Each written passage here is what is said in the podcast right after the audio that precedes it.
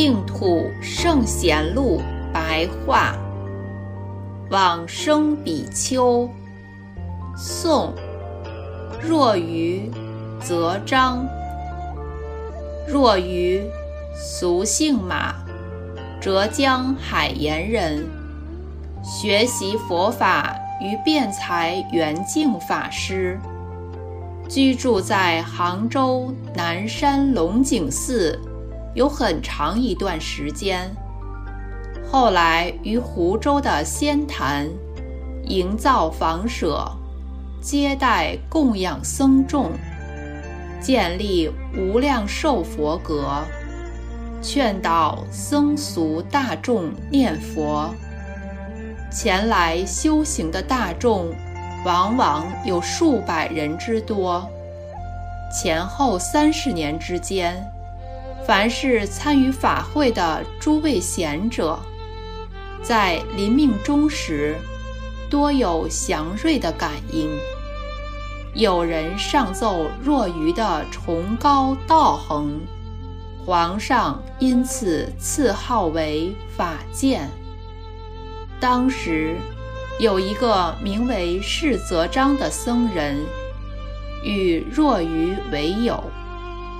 一同修习净土法门。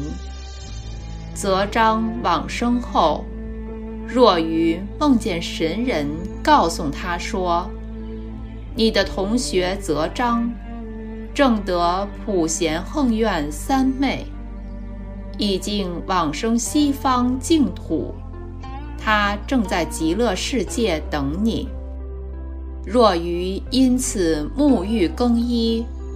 命令大众一同诵《观无量寿佛经》，自己则端身正坐，静默地听大众诵经。诵完之后，忽然说：“净土已经现前，我将要往生了。”因此，急速地书写寄送，然后往生。其寄颂说：“本自无家可得归，云边有路许谁知？西光摇落西山月，正是仙坛梦断时。仙坛指若愚本人。又说：空里千花罗网。”梦中七宝莲池，踏得西归路稳，更无一点狐疑。当时为北宋钦宗靖康元年，公元一一二六年九月，时年七十二岁。火化后得舍利子数百粒，出自。佛祖统计。